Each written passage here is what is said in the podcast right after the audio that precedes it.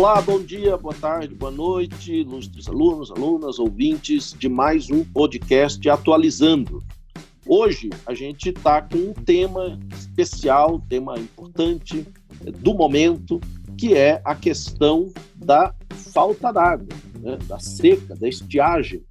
É, o que está acontecendo com esse país, minha gente. Né? Daqui a pouco estou preocupado com a pandemia e não tem água nas torneiras.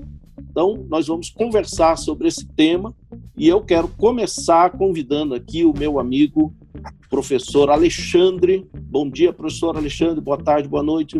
Tudo bem? Olá, olá, Daniel. Olá, pessoal bem? da mesa. Oi. Alexandre, olá, eu queria começar. Ah, também estão aqui, né, os nossos quatro cavaleiros do Apocalipse, também, professor Monteiro. Bom dia, Monteiro. Boa tarde, boa noite. Olá, pessoal. Bom dia. Tudo bem? e o mestre Renato Mocelin. Como vai, meu querido amigo? Tranquilo, tudo bem. Então, Alexandre, vamos começar com você, por favor. Explica para nós qual é a diferença entre estiagem e seca.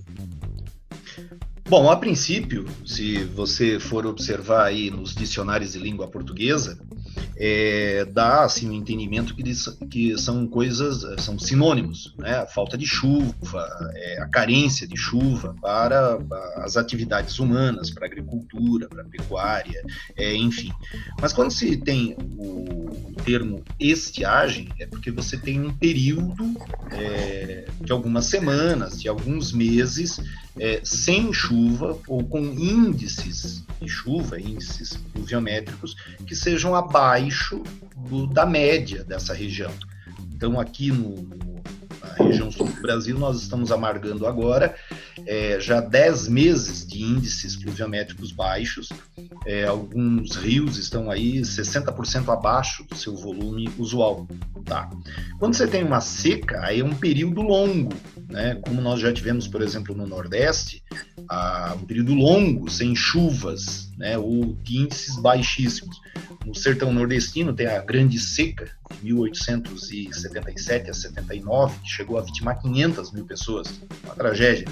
É, mas desde que a gente acompanha os dados aí no Brasil, a maior seca foi de 1979 a 1985, então foram seis anos assim, né, sem chuva índices baixíssimos. Então uma estiagem dura menos, eu diria assim, ela causa dificuldades né? Ela causa limitações, né? como agora nós temos aí rodízio nos bairros de Curitiba já para abastecimento d'água, cidades em estado de calamidade no Rio Grande do Sul. Ele cria dificuldades.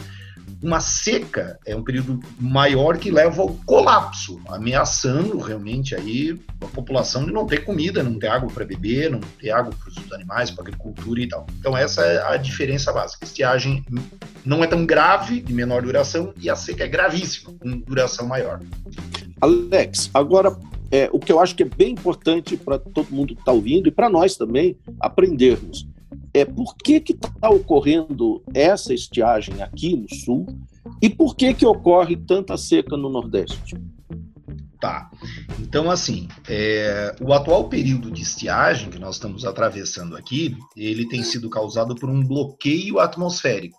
Nós estamos aí durante algum tempo com um sistema de alta pressão. Então, os ventos eles sempre se propagam, né, as massas de ar, com umidade das áreas mais quentes de baixa pressão para as áreas, opa, das áreas de alta pressão para as de baixa pressão. E como nós temos aqui um centro de alta pressão, ele impede a entrada da umidade ou dificulta, desvia. Então, por isso, nós estamos atravessando um período agora é, de estiagem. No Nordeste, é, muitos até climatologistas indicam que é a região semiárida, né, porque ela não é desértica, ela é semiárida, né, chove bem menos. Aqui chove mais ou menos 1.500 milímetros por ano, no sertão nordestino chove de 500, 600, 700. Então, a gente poderia dizer que chove a metade no sertão nordestino, ou aí um terço do que chove aqui, e essa chuva é mal distribuída. O sertão ele é complexo, porque daí nós temos assim, as massas que é, chegam próximas do Equador, elas chegam mais fracas, e a princípio elas têm uma dificuldade de passar pelo relevo do litoral nordeste. Por isso que chove no litoral nordestino, no litoral leste, né? a zona da mata, da Mata Atlântica, e daí o sertão, do outro lado da montanha, acaba ficando seco. O sertão nordestino ele também é uma área de depressão, né, de relevo, que torna a pressão atmosférica ali um pouco maior do que nos arredores, o que leva ao estabelecimento de um bloqueio e por conta disso lá chove menos. Então, no sertão nordestino, ah, existem situações permanentes, o relevo, as massas que chegam fracas, perto do Equador, é, a própria condição lá da, da, depressão sertaneja, que são condições mais permanentes, que provocam estiagens mais longas, que levam a secas, então, seríssimas, né? Aqui no sul, aí é mais uma situação é, passageira. E outra coisa também é, que está acontecendo aqui, que nós estamos entrando na manifestação do fenômeno Laninha. O Laninha ele, ele, é um fenômeno que reduz as temperaturas do, do Oceano Pacífico é, na costa aí do Chile, na costa do Equador, e com as temperaturas menores entra menos umidade, assim simplificando a coisa, entra menos umidade aqui no sul da América do Sul. Então, o que acontece com menos umidade é natural que aqui chova menos. Então, nós estamos entrando aí numa época de fenômeno laninha. Então é isso, sabe? O, o Daniel e meus amigos aí, nós estamos vivendo aqui uma estiagem por conta de um bloqueio, e no sertão nordestino existem condições naturais que favorecem isso de maneira mais duradoura. Só quero terminar aqui, Daniel, fazendo uma observação do seguinte: tudo que eu estou falando aqui não são coisas novas, sabe? Muitas vezes a imprensa traz a ideia assim, agora surgiu um bloqueio, oh, nunca teve. Não, isso. É, nós já tivemos outras situações. Ah, o Laninha chegou, então esses fenômenos são conhecidos é, há muito tempo. A seca no Nordeste, ela, veja, nós temos registros aí e tal. Só que tudo isso pode estar sendo agravado aí por interferência do homem, né? as mudanças climáticas, o desmatamento. Por exemplo, esse bloqueio atmosférico está dificultando agora a vinda de umidade da Amazônia, chamado corredor de umidade. Esse corredor ele já pode estar enfraquecido por conta dos desmatamentos na borda leste e sul. Né? É, no sertão nordestino, o desmatamento já está criando focos de desertificação. Os nossos rios, a mata ciliar foram cortada, assoreamento. Então, vejam, tudo que eu estou lhe falando aqui de questão climática não é uma coisa nova, mas que tem sido agravado, está se tornando mais corriqueiro pela ação humana. Então é isso. Muito bem. É, eu queria fazer agora uma, uma pergunta para o meu querido amigo professor Mocelin. É, Mocelin, eu, eu, eu, eu tenho pouco conhecimento sobre isso, né, mas você vai explicar para a gente isso certamente muito bem, que foi a, a estiagem que ocorreu aqui no, no Paraná nos anos 60, e que diz que foi uma coisa terrível e é muito pouco conhecido. Eu, pessoalmente, sei, repito, pouco sobre esse tema. Você podia falar um pouco disso para nós? Sim, Daniel. Em 1963, a partir de março, praticamente não chovia mais. Em agosto, nós tivemos geadas fortíssimas. Então, imagine vocês: é, seca, a geada, e aqui no Paraná, no Brasil, de uma forma geral, é muito comum o agricultor, era comum mais, né, é, é, realizar queimadas. E nós vamos ter um incêndio gigantesco. Inclusive, uma manchete de um jornal da época, quando o Paraná virou um inferno.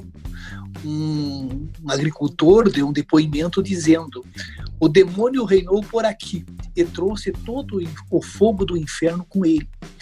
Em 14 de agosto de 63, amigos, nós passamos a ter incêndios em diversas localidades, em Paiquerê, Tamarana, que era um distrito de Londrina, e depois Ortigueira, Curiúca, Tibagi, Cândido Abreu, Barbosa Ferraz, Palmital, Piraí do Sul, ali aquela região dos Campos Gerais, foi terrivelmente atingida. Para vocês terem uma ideia, esse foi o pior incêndio registrado no Brasil e um dos maiores do mundo. Foram vários pontos do estado, 10% do estado foi atingido. É, 20 mil hectares de plantações, 500 mil de florestas nativas, um milhão e meio de campos e matas secundárias. Aproximadamente 8 mil imóveis, entre casas, galpões e silos, viraram cinzas. Cerca de 5.700 famílias, a grande maioria né, formada por trabalhadores rurais, ficou desabrigada. Tratores, equipamentos agrícolas, veículos foram atingidos por um incêndio. O Paraná estava em flagelo, né? As chamas eh, se estenderam a Sengés, Jaguaraíva. Por exemplo, mais de 70% das reservas florestais das indústrias Clabin de papel e celulose, cultivadas em uma fazenda do, do, de Tibagi, se perderam. 200 milhões de araucárias foram destruídas. A ajuda para combater o incêndio né, veio de outros estados, helicóptero, polícia militar e até dos Estados Unidos. O governador era, na época, o Ney Braga, ele decretou no dia 28 de agosto de 63 estado de calamidade pública e chegou a contratar uma equipe dos Estados Unidos para tentar amenizar o problema. É, o incêndio, esses incêndios só cessaram realmente quando, meados de setembro, começou a chover. Quer dizer, a equipe que veio dos Estados Unidos procurou alertar os nossos agricultores que eles não deveriam realizar queimadas. Né? Os prejuízos foram enormes. A produção agrícola do Estado naquele ano praticamente não existiu. Tivemos que importar, o endividamento do Estado aumentou.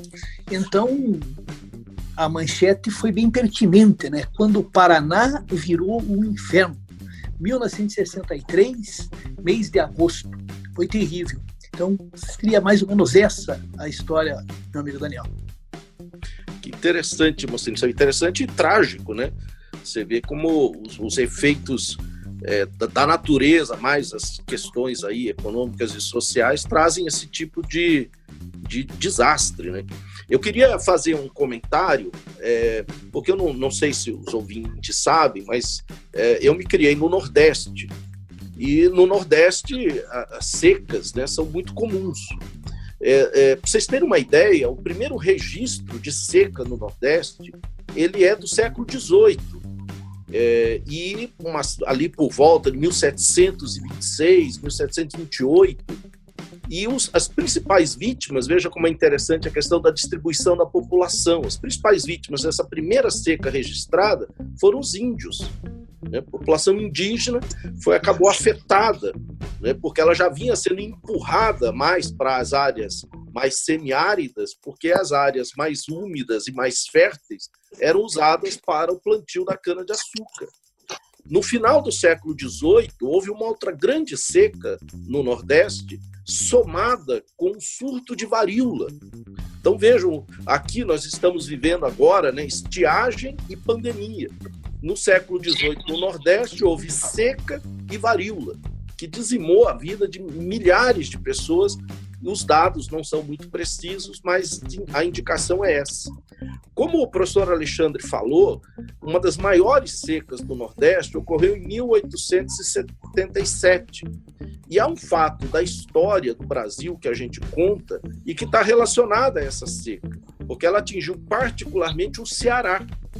E mais de 100 mil cearenses, eles abandonaram, lógico, né, fugindo da seca, e foram para a região amazônica onde mais tarde eles vão se integrar no, no cultivo, na extração, perdão, na extração do látex para a produção da borracha e vão acabar ocupando áreas que pertenciam à Bolívia, gerando uma questão diplomática, talvez os nossos alunos lembrem, que é a questão do Acre. Então, a relação entre seca no Ceará e uma questão diplomática na região é, norte, que só foi resolvida no começo do século XX.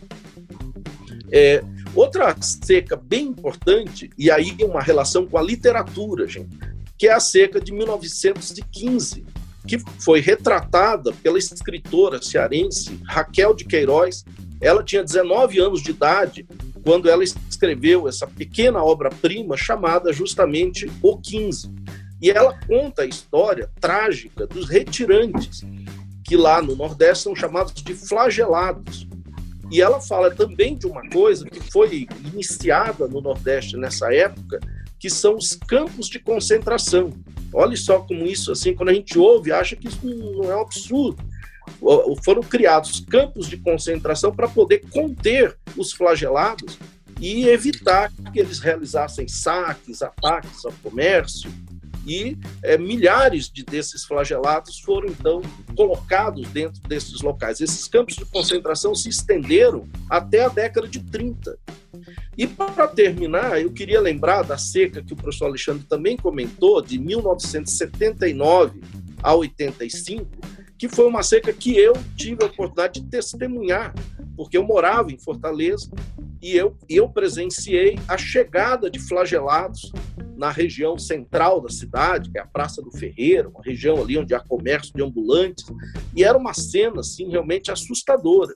Eu tenho essa memória de adolescente também tive uma outra experiência, fiz uma viagem com meus pais até a cidade de Oroz, onde tem, aliás, um grande açude, e no caminho de ônibus eu via filas e filas desses flagelados se deslocando para a, a capital. Então veja como o problema é, econômico, né, o problema da seca se soma ao problema econômico, que essas pessoas eram todas pessoas que não tinham emprego, não tinham terra para produzir, e aí a única saída era o deslocamento. O Nordeste é até hoje o maior fornecedor de mão de obra do Brasil.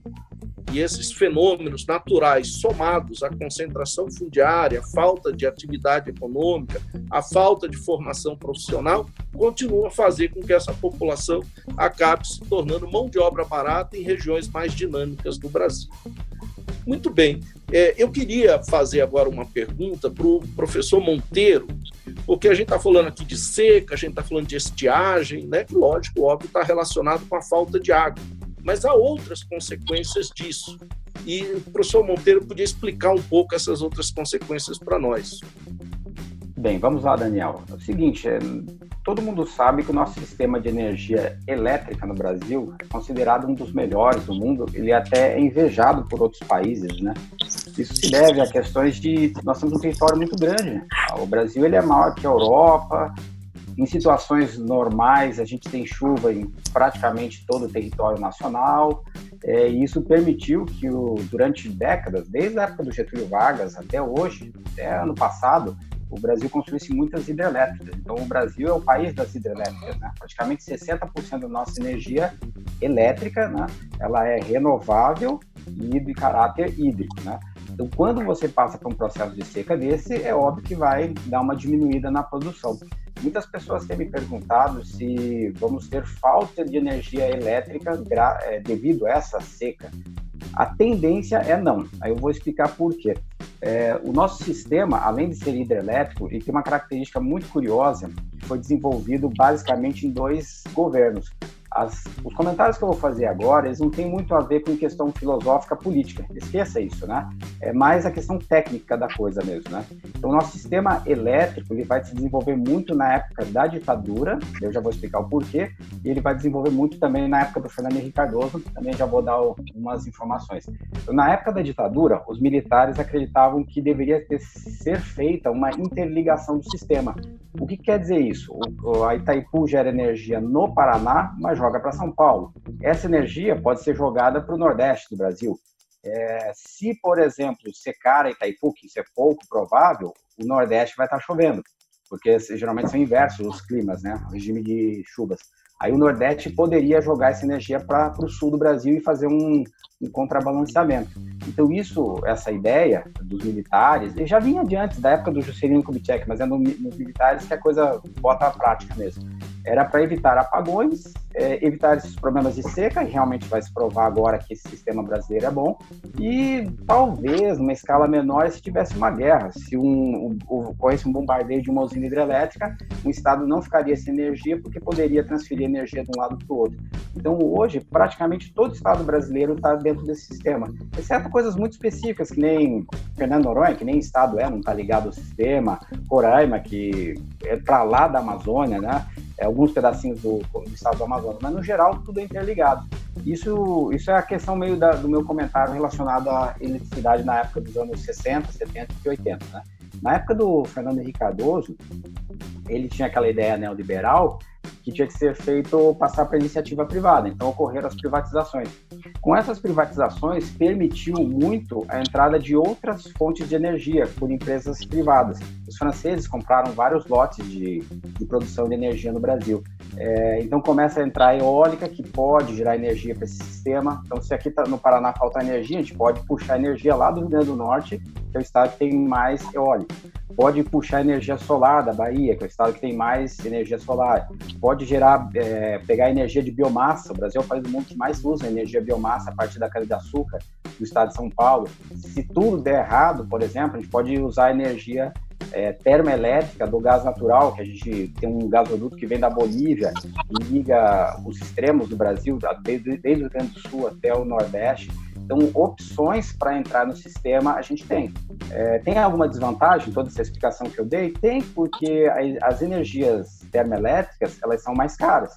Então, a tendência com essa crise toda é a gente não ficar sem eletricidade, mas, contudo, a tendência na contrapartida é aumentar um pouco o preço da, da, da do quilowatt-hora que a gente vai consumir. É, eu estava lendo também que vai ter um meio termo de tudo, por causa do coronavírus. Então, como o coronavírus fez com que as pessoas ficassem em casa, as fábricas estão produzindo menos, o consumo de energia vai ser menor. Né? E ele só vai aumentar mesmo, mesmo lá por outubro, novembro, quando a gente vai estar saindo da crise do coronavírus.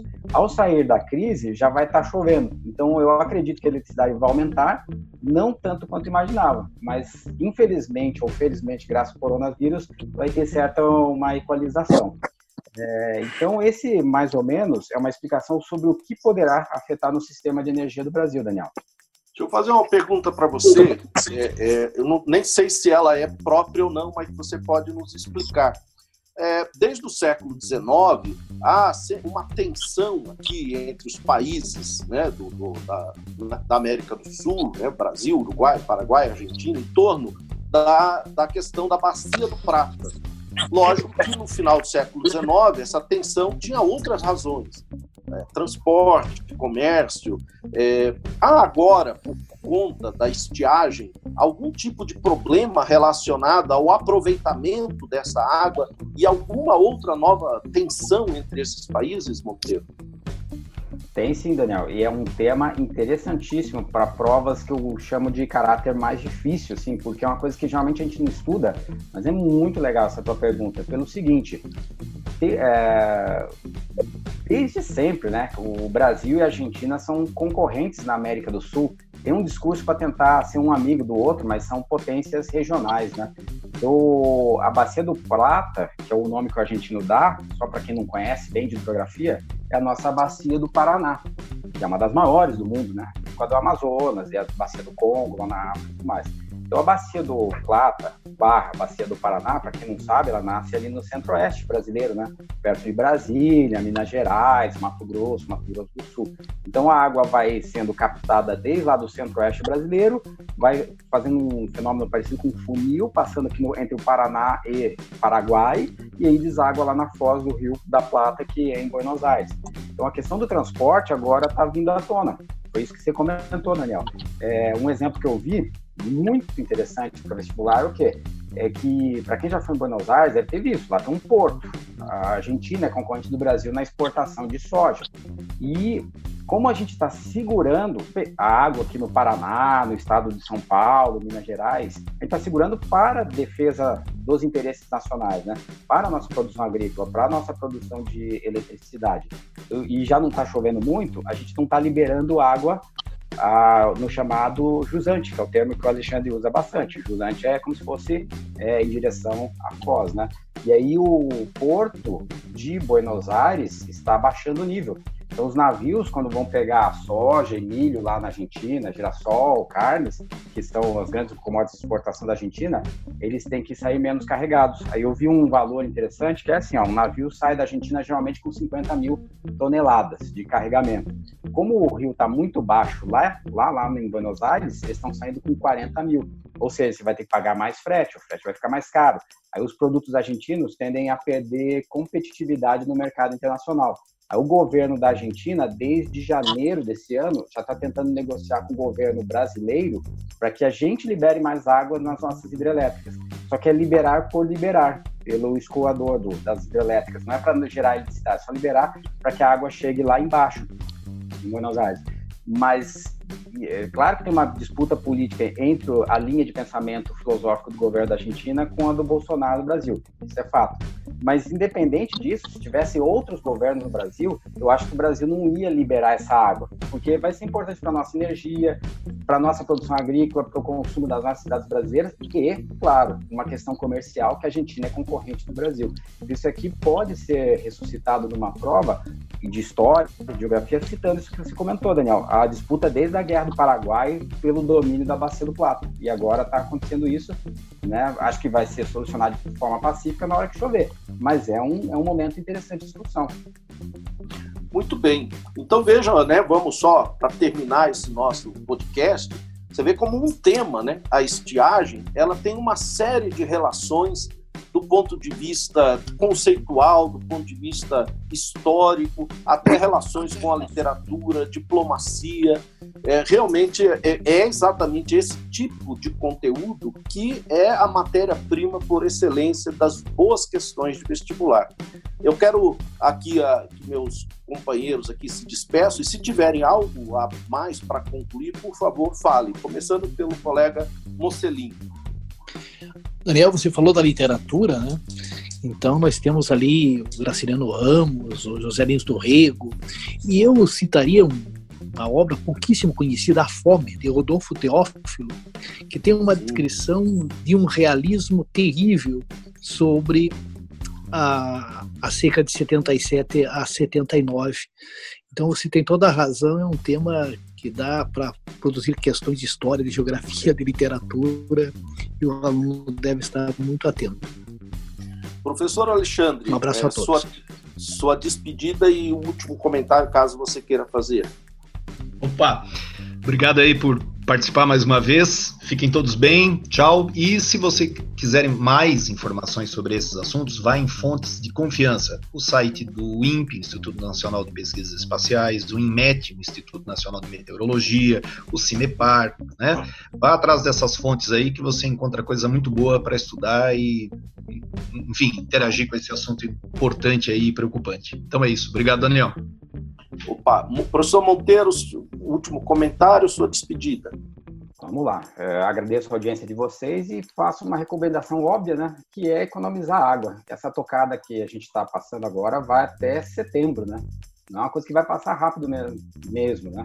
Então, tome banhos mais curtos. Se você puder usar uma roupa duas vezes, três, dentro do possível, use né? Você não lave carro, não fique lavando calçadas, né? Ajude aí que um pouquinho que cada um faça de doação aí nesse momento, né? Vai ser legal no futuro lá.